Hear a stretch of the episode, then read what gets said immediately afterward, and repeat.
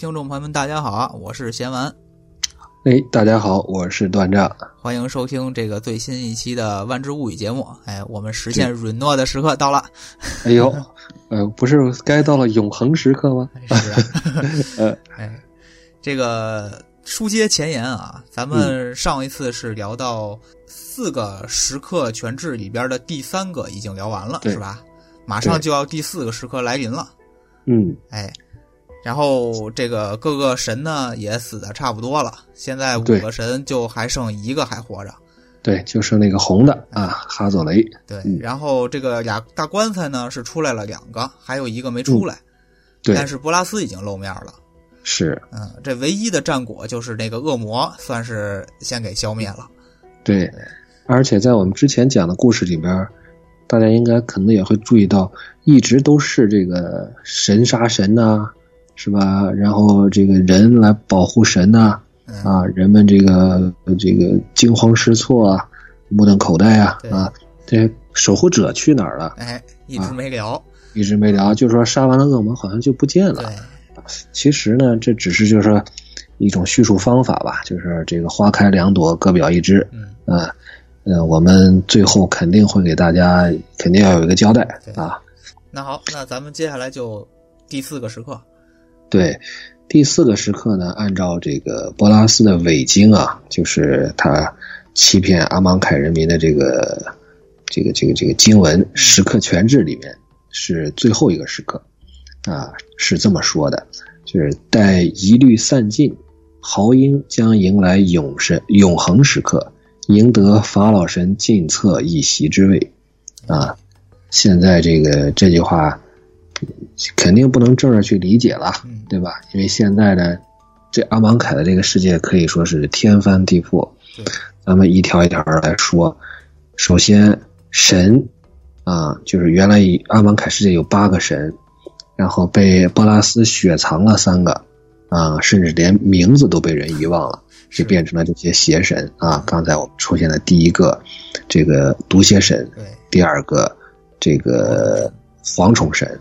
嗯，然后另外呢，五个神呢是被柏拉斯所欺骗啊，然后呢，这个在刚才咱们说的这个荣光时刻的时候呢，毒蝎神就成了这个神之杀手，杀手神。是，他把先后把代表绿色的罗纳斯、呃蓝色的科法涅和白色的欧科塔啊，全部就是都杀害了，来了个三杀。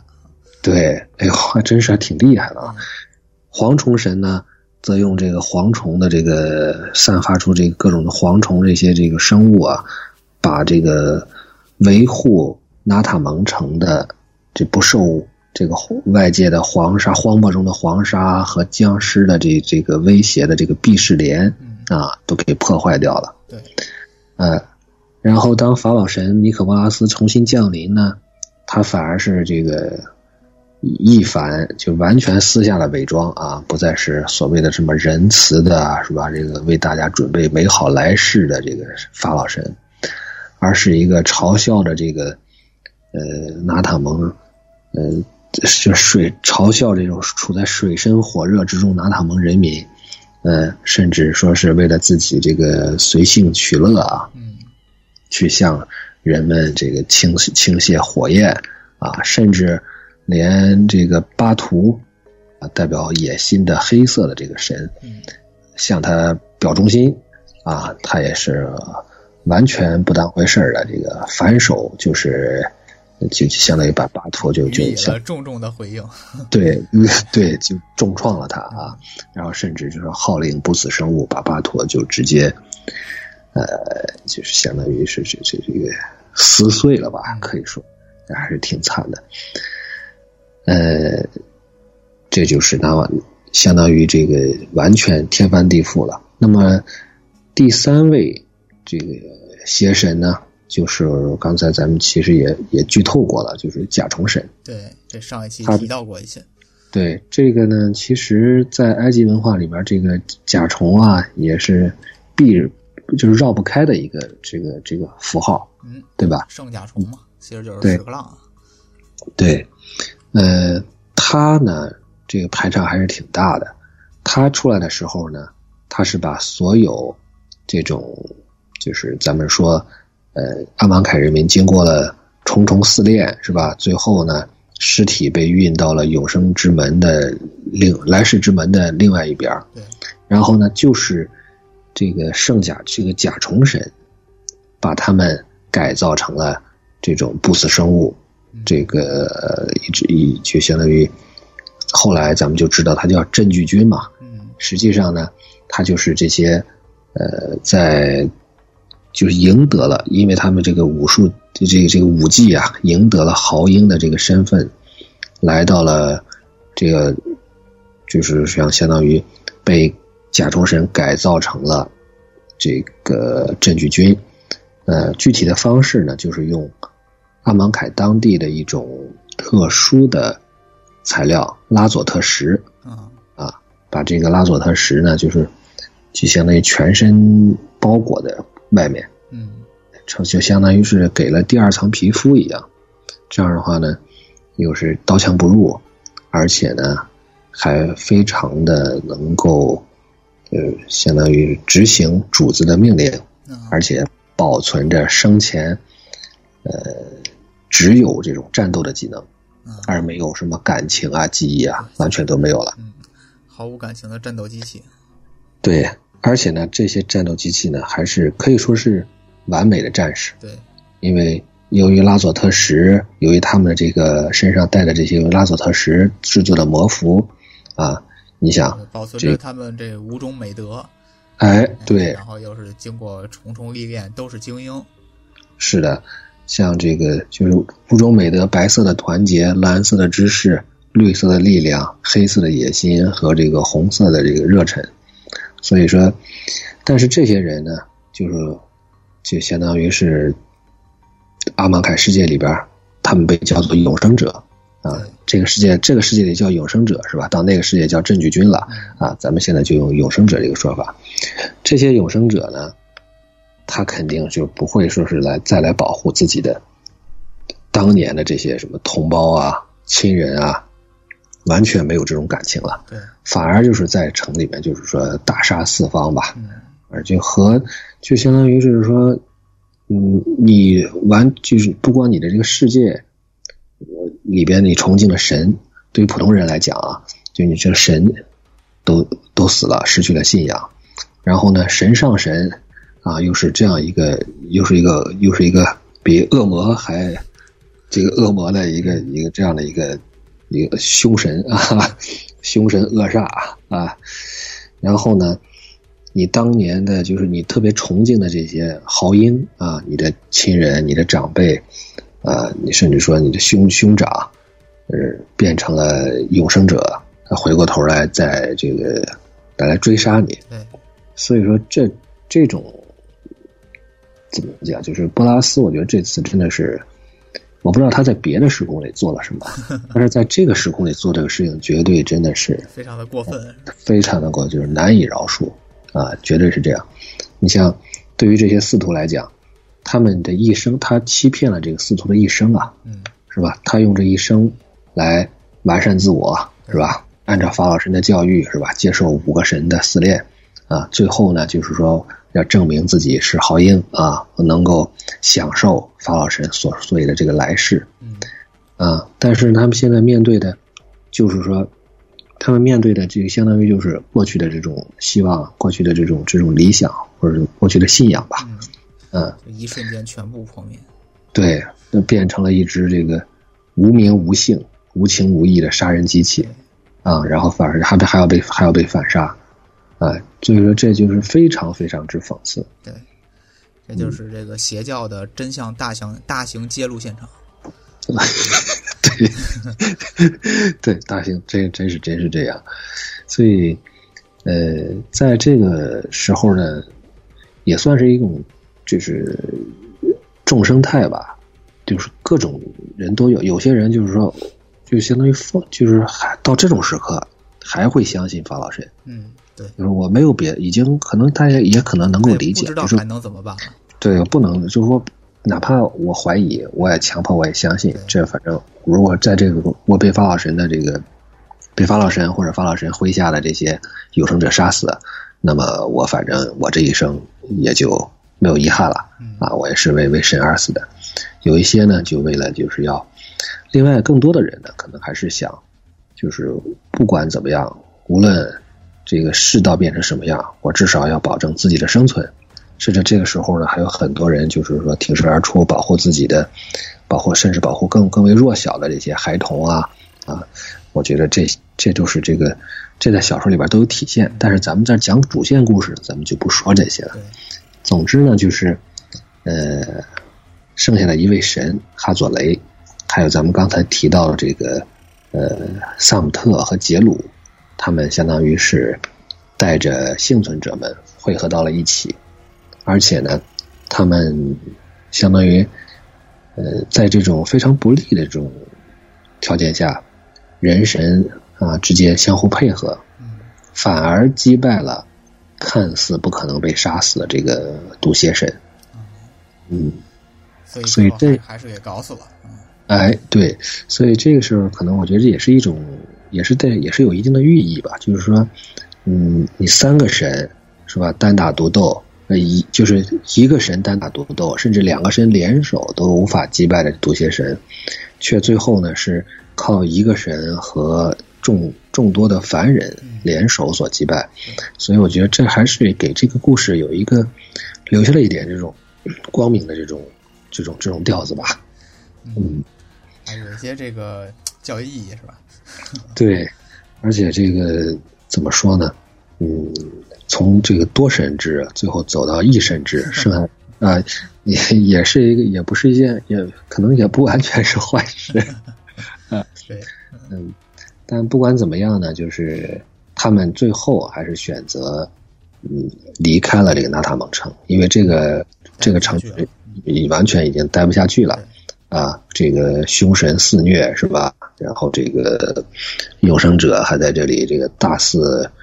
呃，烧杀吧，所以他们就相当于是避难去了吧，可以这么讲，嗯，因为他们这样的另外一个原因呢，也是觉得，呃，咱们刚才一直都没有从开头之后就一直没有提到吴小强，实际上在这过程中，他们还是有很多的这种互动的，在故事里面，他们可能就是一起这个抵御永生者啊啊。一起，这个就也可以说，这个守护者们五个守护者，呃，帮助了他们，这个掩护了他们。然后呢，他们也把这些一开始就是达塔蒙这阿芒凯的人民怀疑这五个外来者，嗯，是吧？认为他们这个是要破坏这个世界的秩序的人。当他们知道这个世界的这个秩序完全是虚伪的，嗯，而守护者的确是代表了这个，对，这个怎么说？是正义与善良的化身吧？嗯，他们也是对这些这守护者组织这吴小强，呃，也寄予着极大的希望。嗯，希望他能够说是击败博拉斯啊，这个击败永生者。嗯，所以相当于把他这个世界的命运，交付给了这五个人手里。嗯，他们呢就赶紧先保命要紧吧，为这个世界留下一点火种吧。对，啊，可以这么说。所以说，这个吴小强他也不是消失了，他是他们就是这个用自己的力量在一直在跟人民在一起，对，不过就是没有做什么特别大的这个值得大书特书的事情，所以就是被我们直接带过了。对，这个陷入了保护，陷入了这个也先慌乱吧，啊，也是保护，嗯，一直也对，一直也在，一直也在这个保护啊，也在也在努力。呃，刚才咱们说的这四个时刻。啊，这是在法老神留下的这个预言，欺骗人民的预言里面是有的。嗯，而且这些预言呢，都是用这种最恐怖的方式来反转了。对，然后这个世界呢，就相当于是到永恒时刻，是可以说已经在法老神设计的剧本里边，这个世界已经就是到永恒时刻就结束了，终结了。对，对，那当然他的剧本里边可能是死五个人啊，剩下的活人只要是。呃，不能用的就都死了，是吧？能用的就反正就就都可以跟我走了，啊，在这里永恒了嘛，是吧？但是呢，守护者彭洛克他们的出现，相当于是给博拉斯呢这个计划增添了一些变数。嗯，但是最后我们看到，这个也是完全在尼可波拉斯的计划之中的。所以那个所谓这个幻灭时刻呢，虽然说是赠的一个时刻，嗯但是这个时刻呢，完全可以说是这个波拉斯是有所考虑的，啊，有所准备。完全是对，是可以甚至可以说是波拉斯专门为这不不自量力的这五个彭洛克啊、呃守护者准备了这样一个是幻灭的时刻。你们不来则已，来我就送你们一时刻。嗯对，而且呢，就是说，他是咱们在故事里边看到，就是那块那块的故事也比较精彩啊。其实可以可以读一读原文，呃，就是他是波拉斯是一个一个把他们相当于单挑吧，嗯啊，而且呢，他波拉斯这个非常的精于这种算计，嗯。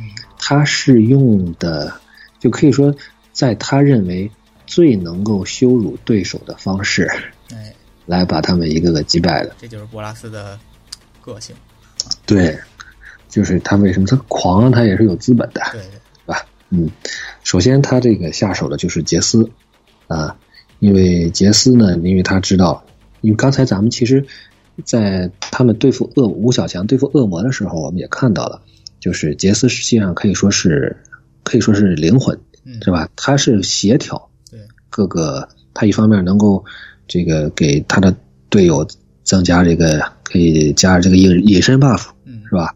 另一方面，他也是一个怎么说呢？起到了一个这个 YY 语音这个呃功能啊哎，对，所以说波拉斯呢就第一个对他下手。但是如果是布拉斯只是把杰斯抓到手里弄死，这就你也太这太 low 了，对不对？那他是怎么干的呢？布拉斯呢故意诱使杰斯窥探自己的心灵，哎，嗯，这一点我觉得的确符合一只伪龙的胸襟啊，是吧？啊，你来看啊，嗯，对，而且就属于那种哎，对。然后杰斯就说：“哎，你让我看，我就好好看一看。”结果看了以后，毕竟博拉斯是只就活了上万年的巨龙，嗯所以他头脑中的这个知识啊、阴谋啊啊这种，就是像完全像迷宫一样。而且呢，他刻刻意给他去看，却让杰斯完全就是这个心灵就就就相当于就直接就相当于不会水的扔到深水区了，就窒息了。对，而且那种里边肯定这种恐怖啊，我估计波拉斯也会加以这个更加的渲染。你看到的可能比就是说故意让你看到之外，还会还要再加一番这个，呃，这更恐怖一点吧。所以杰斯就相当于是直接就崩溃了。这个时候呢，他本能的做出了一个怎么说？做出了一个动作，嗯，就是就保命的动作，就是就穿越时空就跑掉了。对，嗯，呃，但是后来咱们说呢，这个实际上这也可以说是拜乌金所赐，相当于是杰斯逃跑的时候呢，是乌金在他脑中设计的一个机关，就是如果说你面对博拉斯要摧摧毁你的心灵的时候，嗯呃，这个相当于乌金给杰斯选的目的地，就是我们接下来如果要讲的话啊，呃，就是伊夏兰。哎，啊，相当于，但是那个时候大家都不知道杰斯去哪儿了。新坑预警啊。对，新坑预警啊，顺理成章吧，嘿嘿讲讲啊，对，这个布拉斯就算是首战告捷了，嗯因为没有了杰斯，没有了心灵魔法，剩下的人就就很难去保持联络和协调了只。能各自为战了。对，接下来呢，博拉斯就开始这个转向莉莲娜啊。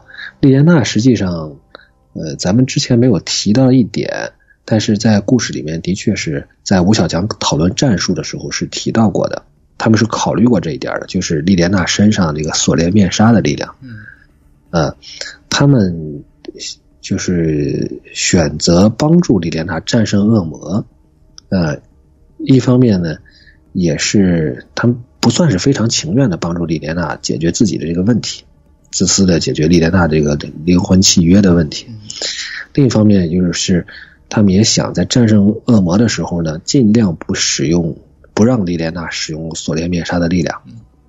啊这个核武器能不用就不用。对，因为锁链灭杀也算是伤敌一千，自损就没有八百也有五百吧。对啊，反正是这样。呃，这个时候呢，波拉斯呢就相当于是，呃，算是诱使的，也算是诱使的莉莲娜使用了索连灭杀力量，但是呢，他的力量已经超出了他们太多。哎，即便是莉莲娜使用了锁链面纱，也没能将波拉斯击败。哎，就啊被迫使用了核武器，哎，核武器击中了，哎，一点事儿没有。呃这就好像是这个新世纪福音战士是吧？一开始使徒来袭，核弹炸过以后，呃，就长出了一张脸。毫无作用。嗯对，这样莉莲娜也就就逃窜了啊。当时那些杰斯走了，这莉莲娜可能也就也就知道，是吧？对呃，心可能也就慌了，是吧？对，啊，多少还是心里会有些触动，是吧？嗯，接下来呢，就是泥沙呢，它的一个特点就是它能够和时空能够吸取这种自然之力，而且呢，能够和这种时空的这种地脉啊，和甚至说咱们说的悬一点，这种时空的这种灵魂，呃，相互感应互动。嗯在之前，他和倩卓呃使用的这个组合技是吧？呃，就击败奥扎奇的时候，就是说通过吸取自然之力，然后呢，来这个用更强大的这种这种吸取魔法力来战胜对手。嗯但是呢，这个时空他没有料到的是，就是这个时空已经被波拉斯腐化的非常深、非常久了，而且这个时空本身是一个，就像咱们上一期、上上一期还是上上上一期 提到了这个飘浪诅咒嗯，就是只要在这个。就是在这个时空里面，这个是和波拉斯没有关系的啊，这是被波拉斯利用的一个这个时空的一个自然特性，就是死了的东西就会变成不死生物。对，所以这个时空可能本身对于泥沙的这种代表自然这种绿色，就是一种否定。嗯，就不太合适。对，而且呢又被波拉斯所颠覆和腐化，所以说他无法汲取出足够的这种生命的力量或者是地脉的力量去和波拉斯抗衡。哎，这样水土不服。对，所以呢这招儿也行不通。然后泥沙呢也不得不这个在生命受到威胁的时候，也就这个逃离了。溜了溜了。对，嗯，接下来呢就是倩卓那，这个泥沙一走呢，跟泥沙一直这个保持着嗯那种感情的是吧？茜卓啊，就直接就急了啊，就火了啊。但是呢，他这点小火焰呢，在博拉斯看来根本就不算是什么了。嗯，如果说之前，呃，这个烧死奥扎奇二二 D、三 D 的是吧？哎，更多的实际上是泥沙在提供某法术力嗯，啊，欠着这个是搓个大火球，啊，咱们直白一点，这就是万智牌最早的组合技是吧？拆动发热爆，爆 爆豆火球是吧？对。但是呢，嗯，泥沙一走，欠着这个你再暴露，也就是，嗯也不算啥吧，嗯，对，啊，所以这点火焰轻易的就被博拉斯熄灭了。嗯，然后呢，他也不得不逃掉了。最后剩下的是谁呢？就就剩了个基地儿。就剩下基定了嗯，就是白色的基定。然后呢，波拉斯呢，对他这个也是百般嘲弄吧。这个你自以为是领导是吧？你自以为能够保护，嗯、怎么样呢？是吧？你看你这这些伙伴 啊，一个个的都都都都都逃掉了啊，这个也都不知道逃到什么地方去了，然后你只只剩下你自己，而且呢，嗯，波拉斯可能已经看破了既定的这个力量的来源，嗯，嗯，就像是，就这段我不知道这个比喻恰不恰当啊，就是，呃，在希腊神话里边有一个好像是半神吧，嗯，他是脚踩着大地，他就就就不会被人打败。哦，啊。然后呢，好像是他是后来对上了、呃这个这个海格力斯，好像是什么，嗯，然后呢，就是把他举在空中，把他给掐住了。啊，啊，然后他就没劲儿了，因为他他好像和蒂姆就是这种这种盖亚的这种这种这种联系被切断了。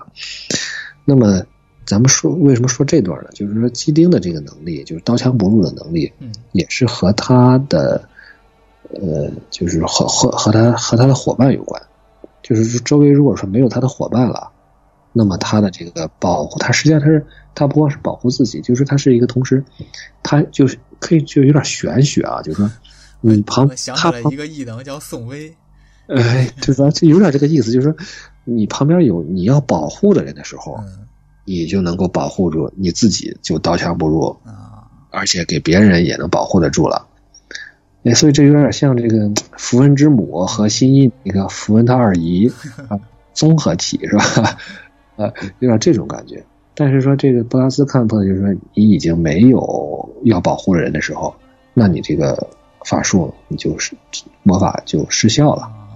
啊啊，所以博拉斯就是这个一通一番羞辱啊，一番玩弄啊，这个像个皮球一样拍来拍去是吧？啊最后呢，嗯，他其实本来呢，就是最后也把吉定逼的也算是逃亡了啊，穿越时空逃亡了。被当时咱们可能还不知道，还不明白为什么波拉斯不把他们都杀了呢？对呀现在咱们其实都很明白了，这也是五个火花呀。啊是吧呃，这个在火花之战的时候，波拉斯是至少他想的是吸取，呃，所有能吸取到的彭洛克的火花。呃，博拉斯也是一个比较节俭的人这这都是资源啊，是吧？啊，对，能省啊能省一个是一个。这又让我联想到就是就是这个贾路的这个事儿，哎，因为有个说法就是官方像 Maro 说，这个贾路啊是为什么没有参加火花之战，是因为是波拉斯专门设计了一个，就相当于圈套也好，或者设计了一个计谋也好，让贾路不要被吸引到拉尼卡莱，啊，别来捣乱。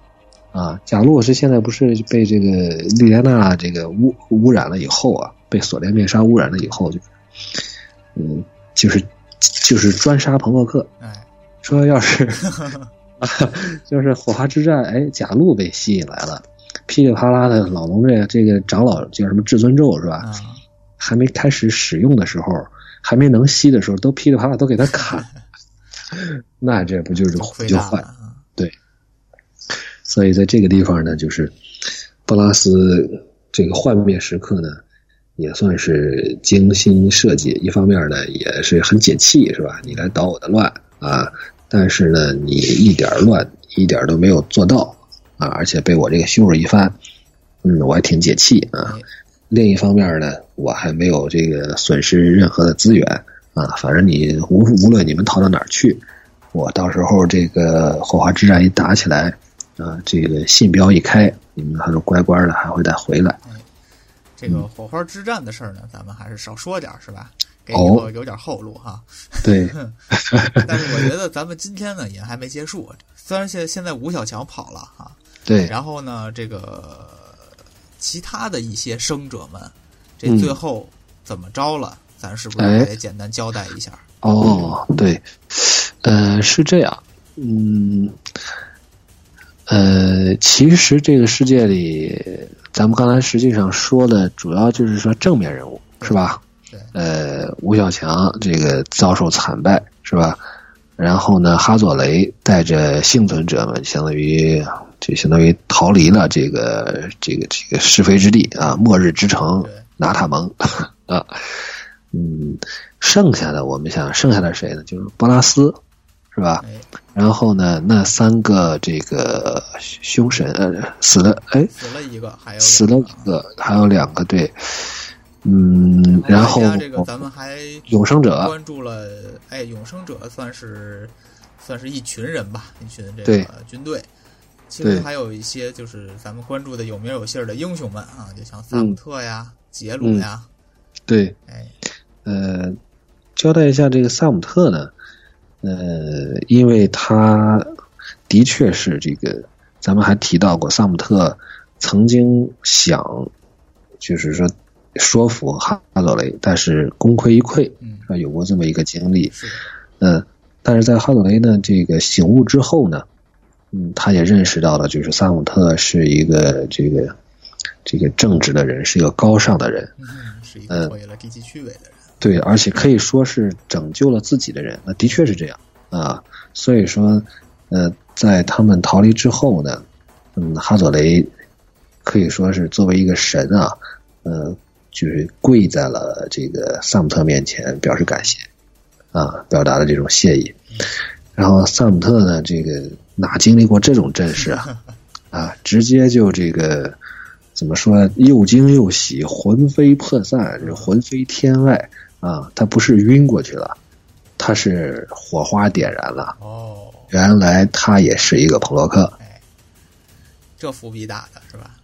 对，嗯，这个事儿吧，这杰鲁可能就有点难受啊。嗯，对，所以这个后续要补充的就是一个是他的事儿，呃，再一个呢，你让你不让我说火花之战呢，可能也做不到，因为在火花之战里，我们也看到。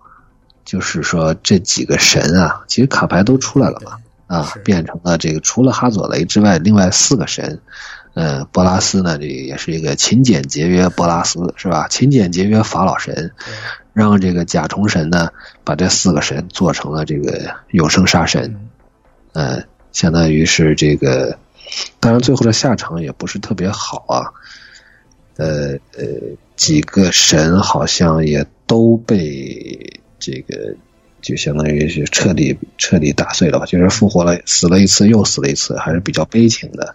让我特别想吐槽啊，为了补上这个武神之位啊，对啊，专门专门要整个野猪神 啊，对对，他这个能力和他们还都差不多啊。是，呃，还有一个地方我要提的，就是说，嗯，既然剧透吧，就透到底，好吧。嗯，你既然都说到红神了嘛，就是哈佐雷实际上在火花之战的最后战胜波拉斯，还是起到了就是意料之外的作用的。他的确在火花之战里面又有露面，而且呢还发挥了挺重要的一个作用。啊，所以这儿其实这个唯一活下来的神还是留了个伏笔的。对。但是我不是特别清，记得不是很清楚了。就是那个蝗虫神后来咋样了？啊，呃，反正在阿芒凯好像，也许是在阿芒凯也被这个他们人神合力啊，就消灭了，给干掉了。对，也有可能呢是这个就，但是在火花之战里边也也没做有生杀神里边也没有他。对，啊。嗯，这几个这三个神呢，我觉着可以说是特别悲情的啊，这属于完全属于这种酱酱油酱油神，对，颜色和酱油也都差不多。嗯，而且呢，就说在阿蒙凯的历史上，这八个神，他他是自己啊，他还是有各自的代表的。但是呢，无论是在设定集里边，还是在官网其他的一些消息里面，就完全没有这三个神这种。他们这个过去的这个什么职务啊，是吧？这管着干啥的？嗯，一点都没有提过。对，然后名字也没有。对，也没有名字啊，就光知道干活是吧？而且这干活的目的还都，一个是专门杀神的，是吧？一个是专门这个破坏避世莲的，啊，还有一个是专门这个造兵的，啊，嗯，这比较就是悲情吧，这三个神。其实这个。简单总结一下，就是说咱们前头呢也经常聊这个事儿，就是万智牌的故事，每一次一个时空走了的时候，哎，总是这个对，就是一地鸡毛。对，然后现在咱们知道的还算不错的，也就卡拉德许还是不错的。对，但是呢，这个阿芒凯啊，算是说是被毁的里头，又是一重毁的比较彻底的。彻底，相当彻底的，就是他原本好好的一个时空，自从这个波拉斯来，他就已经就是达成了第一次的打击，嗯，就是这个成年人全灭，然后剩下的全洗脑，对，已经进入了他的轨道，相当于是，对，然后再加上最后呢，他这个幻灭时刻一到呢，就是相当于彻底的他自己再亲手把这个还剩唯一一点点秩序的这么一个时空就全灭，对。特别这个特别的悲凉啊！对，所以说你说别的呢，你还能想想别的时空，你就哪怕是说这个呃奥扎奇去去糟践过的那几个时空，他在奥扎奇灭了之后呢，还是有生机的。赞迪卡还好，至少没描述的那么惨。而且赞迪卡呢，你可以理解成一种天灾。嗯，你是面对的，就相当于如果你克苏鲁，你再再发挥一点，就说是，它是相当于这个无可名状的，就是你理解不了的这种恐惧。对，天灾是吧？神劫啊，就是这种克苏鲁式的怪物突然在这个这个什么群星正确之时是吧？就这这这就给你灭世了。对，但是当然最后没有全灭，还还有还有不少人活下来。然后呢，这个多明纳里亚是吧？经历了重重危机吧，反正是这个无论是约格莫夫的入侵啊，还是后边这个石缝啊，啊，至少我们在后来看到的多米纳里亚还是怎么说呢？这个英雄的后人啊啊，还有这个呃，就是还是至少，嗯，虽然说科邦呢，这个作为一个犯罪组织还存在啊，但是咱们说远了。对对对。至少他还是比较有生机的，嗯。但是唯独这个阿芒凯，感觉就是对守护者们走了，然后永生者大军也走了，之后这儿真的就不剩什么了。是，对，呃，所以后边我还想到补充一个，就是倩卓的漫画里边，嗯嗯，就是讲述的火花之战之后啊，因为。这个咱们也现在也不卖关子，反正基丁也就是在火花之战里也也这个牺牲了，啊，这对倩卓呢是也是造成了很大的这种打击。是，嗯，他倩卓呢最后就是选择了也算是，呃，在逃避这段过往啊，最后呢他鼓起勇气面对自己的过去受到心灵创伤的时候，他选择还是先回到了这个阿芒凯，啊，就是说。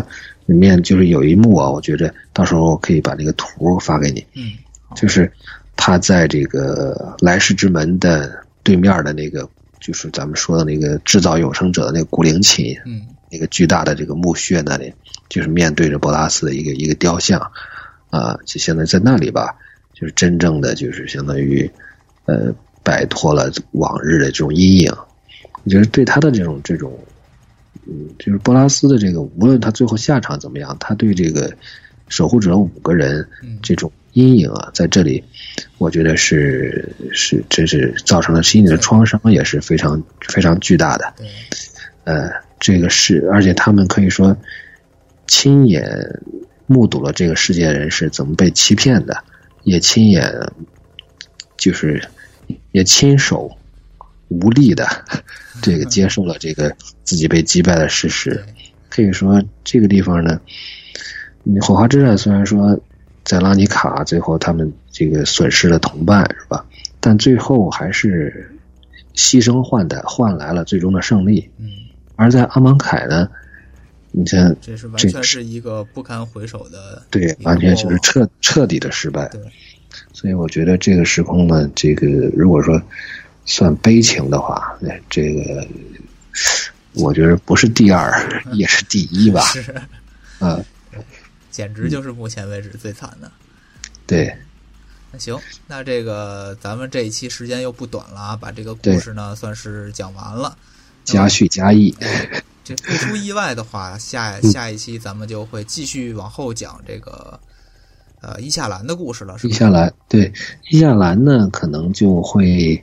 这个调子啊，就会，我觉得会缓和缓一点 啊，就不能一直这么压抑，是吧？对对对，行，是这样。嗯，那咱们这个过多的就不说了啊，咱们好的赶着下期再聊。